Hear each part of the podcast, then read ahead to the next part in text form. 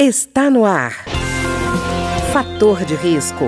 Uma conversa franca sobre os cuidados para uma vida saudável. A apresentação Humberto Martins. Olá, no programa de hoje nós vamos conversar sobre o marco legal da primeira infância. E conosco aqui está o deputado Osmar Terra, que é do MDB do Rio Grande do Sul e autor da proposta, uma proposta que virou lei, a lei número 13.257, no ano de 2016. Deputado, muito obrigado primeiro pela sua presença. Eu, deputado, antes de tudo, uma definição que o senhor deu desse projeto que eu achei muito importante para a gente começar, que o melhor investimento de médio e longo prazo que um país pode fazer é exatamente na primeira infância, é isso? É verdade. Meu, meu cumprimento a todos os ouvintes. Agradecer aqui a, a oportunidade, de estar aqui com, com vocês na Rádio Câmara.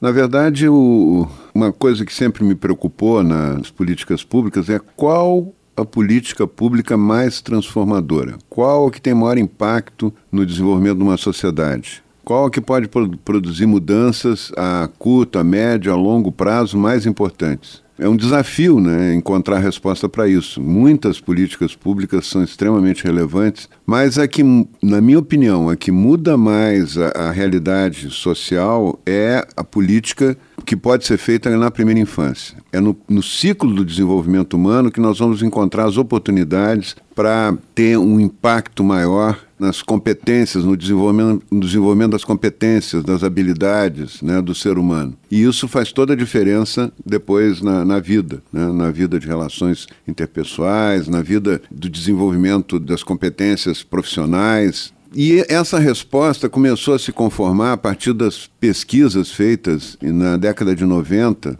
né, que foi considerada a década do cérebro nos Estados Unidos, se começou a discutir muito como se organizam as competências humanas, em que período que elas se organizam no desenvolvimento humano, né? principalmente no desenvolvimento do cérebro. Quando que o cérebro é mais fácil de ser é, moldado em função da, da, das competências, das habilidades, que ele pode ter um maior potencial de desenvolver essas competências, essas habilidades. E a ciência, todas as pesquisas da década de 90 para cá apontam os primeiros mil dias de vida como o período crítico, onde o cérebro tem uma enorme plasticidade, onde as conexões entre os neurônios é, que formam as redes e que formam as, é, vamos dizer assim, o, o, a, a, base das habilidades humanas estão se formando e se formam pelo estímulo do ambiente. Todo ser vivo, né, todos os mamíferos, por exemplo, eles têm um programa de desenvolvimento é, do cérebro que é em parte genética e em parte estímulos do meio. O ser humano é o que tem um período mais longo de desenvolvimento disso.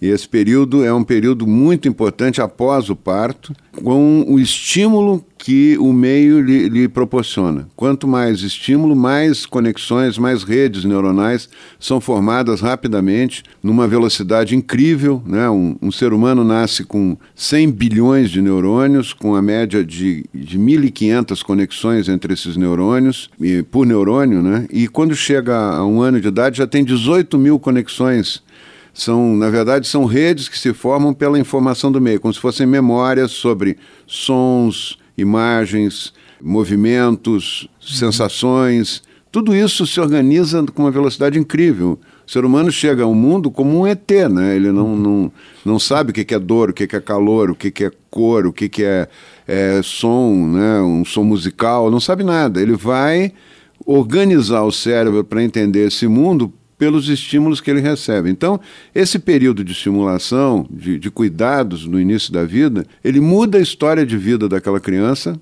aumenta muito o potencial dela se desenvolver plenamente, desenvolver suas, suas, competências, sua inteligência de maneira plena, e em relação à criança que, e comparando isso com uma criança que tem poucos estímulos, que vai ter mais dificuldade de desenvolver. Uhum. Então a criança não chega na escola para aprender, ela já sabe aprender, ela já aprendeu a aprender antes. Ela já tem os componentes básicos, as habilidades básicas para aprender com mais facilidade na escola ou não. Só para ter uma ideia, um dado que eu acho muito importante é que uma criança, elas nascem com o mesmo potencial. Né? Praticamente dá para dizer que elas nascem com o mesmo potencial. Agora, a que nasce numa família mais pobre, que tem um ambiente estressante, a mãe tem mais dificuldades, inclusive com vocabulário, né, que às vezes uhum. é até uhum. analfabeta, ela vai ter um estímulo verbal, por exemplo, muito menor do que a criança que nasce numa família de classe média, que a mãe lê contos para ela, que fala uhum. palavras, tem uma variedade de vocabulário enorme. Uhum. Essas crianças, a pesquisa mostra que ao chegar aos quatro anos de idade, a criança da família de classe média tem um vocabulário 40 vezes maior que a criança que está a criança pobre. Né? Isso, quando chega na, na escola, é um abismo, né? é uma diferença gigantesca. E, e isso se organiza para sempre. Né? O, o, cérebro tem essa capacidade, ele vai, por etapas, ele vai organizando e depois é, é difícil é, fazer com que isso aconteça de novo, quer dizer, essa aprendizagem aconteça de novo. A, a, visão, por exemplo, ela se organiza nos primeiros seis meses de vida, depois não se organiza mais. Uhum. Se uma criança for privada da luz, tiver uma, uma catarata congênita, nascer com uma catarata congênita e não for operada nos primeiros meses de vida, ela vai ficar cega para sempre. Se operá-la com um ano de idade, não adianta mais. Né? Uhum. Então, é, todas as competências humanas são assim: a audição, a visão, a parte afetiva, a, a relação interpessoal, tudo se organiza muito rápido no início da vida. A gente não sabia disso, agora a gente já sabe. Então, sabendo disso, é muito importante ter políticas públicas que protejam a primeira infância, que ajudem a criar essa estimulação a essas crianças né? e que permita com que eles sejam cidadãos cidadãos, cidadãs mais desenvolvidos do ponto de vista intelectual, do ponto de vista cognitivo, socioemocional, do que eles seriam se não tivessem uma política pública. E, deputado Osmar Terra, eu fiquei impressionado que o senhor teve uma preocupação em definir o que seria essa atenção integral né, que se daria à criança, e a preocupação com uma coisa básica que a gente às vezes vê que é uma conta que não fecha. Muitas vezes existem políticas públicas que não se comunicam, e uhum. o senhor está preocupado em que os serviços que sejam integrados a essa política sejam não só intersetoriais, como descentralizados e sejam articulados entre si. Né? É, isso é muito importante, porque um, a parte da saúde tem muito a ver com a parte da educação, que tem muito a ver com a parte é, social, né? Até a política habitacional faz diferença né, no, no, início da vida. Nós criamos um programa lá no Rio Grande do Sul chamado PIM, Primeira Infância Melhor, em, em 2003. O programa já está com 15 anos, que é um acompanhamento em casa das crianças filhas das famílias mais pobres. Então, no município chamado São Cepé, a prefeita, Júlia, né, que foi muito sensível a esse programa, ela criou uma articulação. As, as, crianças tinham muita pneumonia, tinham muito problema de doença que dificultava, atrasava o seu desenvolvimento por causa do frio. O Rio Grande do Sul é um estado frio, tem muito vento. Né? E as casas eram casas mal construídas, tinha muita fresta né, entre, as, eh, entre as, eh, as, tábuas de madeira. E essas crianças estavam permanentemente doentes, estavam com pneumonia, estavam com gripe o tempo todo. Né? Ela, com a visitação domiciliar, com o acompanhamento dessas crianças em casa, foi detectado, foi mapeado as crianças que tinham esse tipo de problema e que estava dificultando seu desenvolvimento. E foi acionado o Sinduscom, o Sindicato da Construção uhum. Civil, que ajudou, fez um mutirão para reformar essas casas. Né? Então essas uhum. crianças, que as crianças que entravam no programa, as famílias que entravam no programa, elas tinham cuidar, uma assistência especial do poder público para proteger aquela criança e permitir um desenvolvimento pleno. Né? Então isso faz muita diferença. Ter uma política pública, principalmente para os mais pobres, faz muita diferença. É, inclusive, é, saneamento básico também, a gente às vezes pode pensar que não tem nenhuma conexão com isso, mas tem, né? Tudo, tudo está tudo tá relacionado, né? E, e a única maneira de tu integrar o serviço é no município. Não adianta uhum. a gente uhum. querer... A gente pode integrar aqui, tem um, nós temos um comitê, por exemplo, criamos um programa de primeira infância no Ministério do Desenvolvimento Social, enquanto eu fui ministro, que continua chamado Criança Feliz. Ele tem um comitê com cinco ministérios, que atua uhum. integrado. Mas também isso se reproduz no, no Estado e se reproduz no município.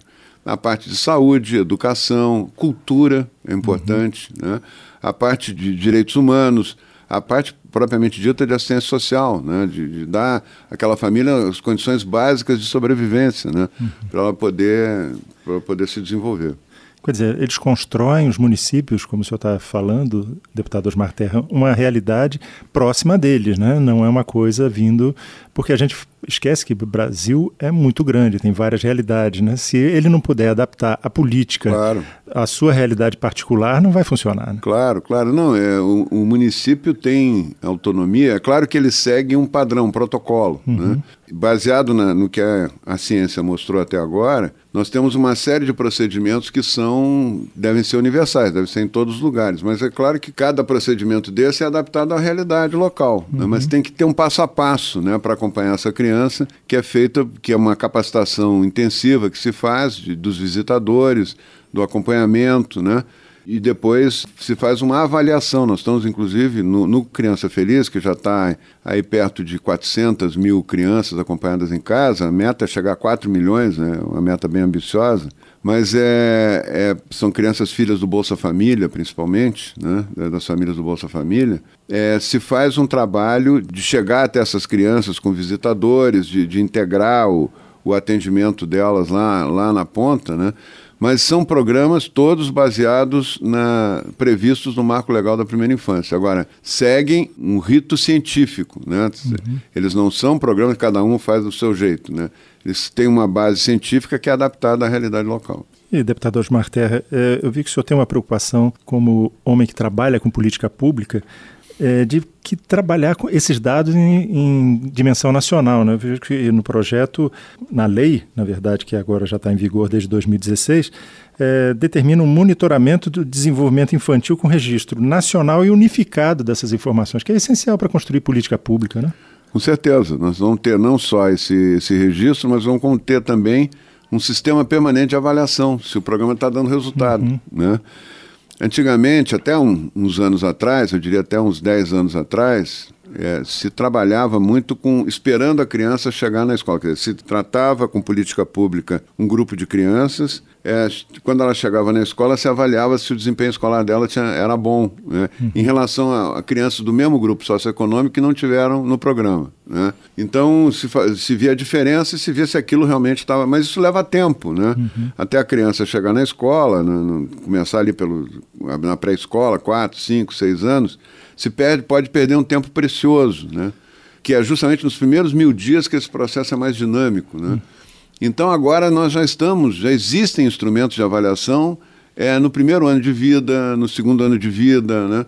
que tem que ser utilizados também para acompanhar, porque aí se pode intervir mais precocemente e ainda modificar o curso dos acontecimentos. Né?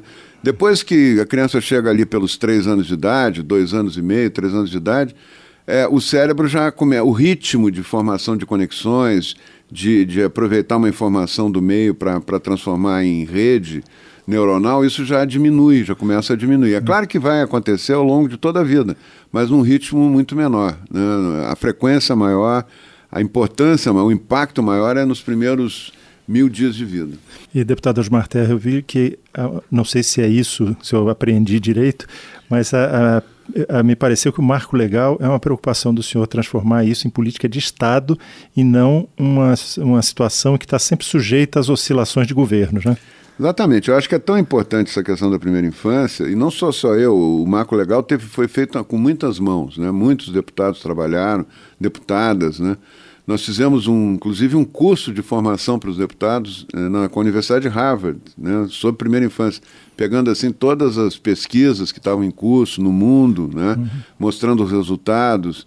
Depois teve uma, uma oficina de trabalho na USP. Né, foi, um, foi um processo, inclusive, que nós inovamos na, aqui no Legislativo de, de proporcionar aos deputados e deputadas proporcionar cursos de formação específica para depois chegar a, a pensar uma, uma legislação específica né, para isso.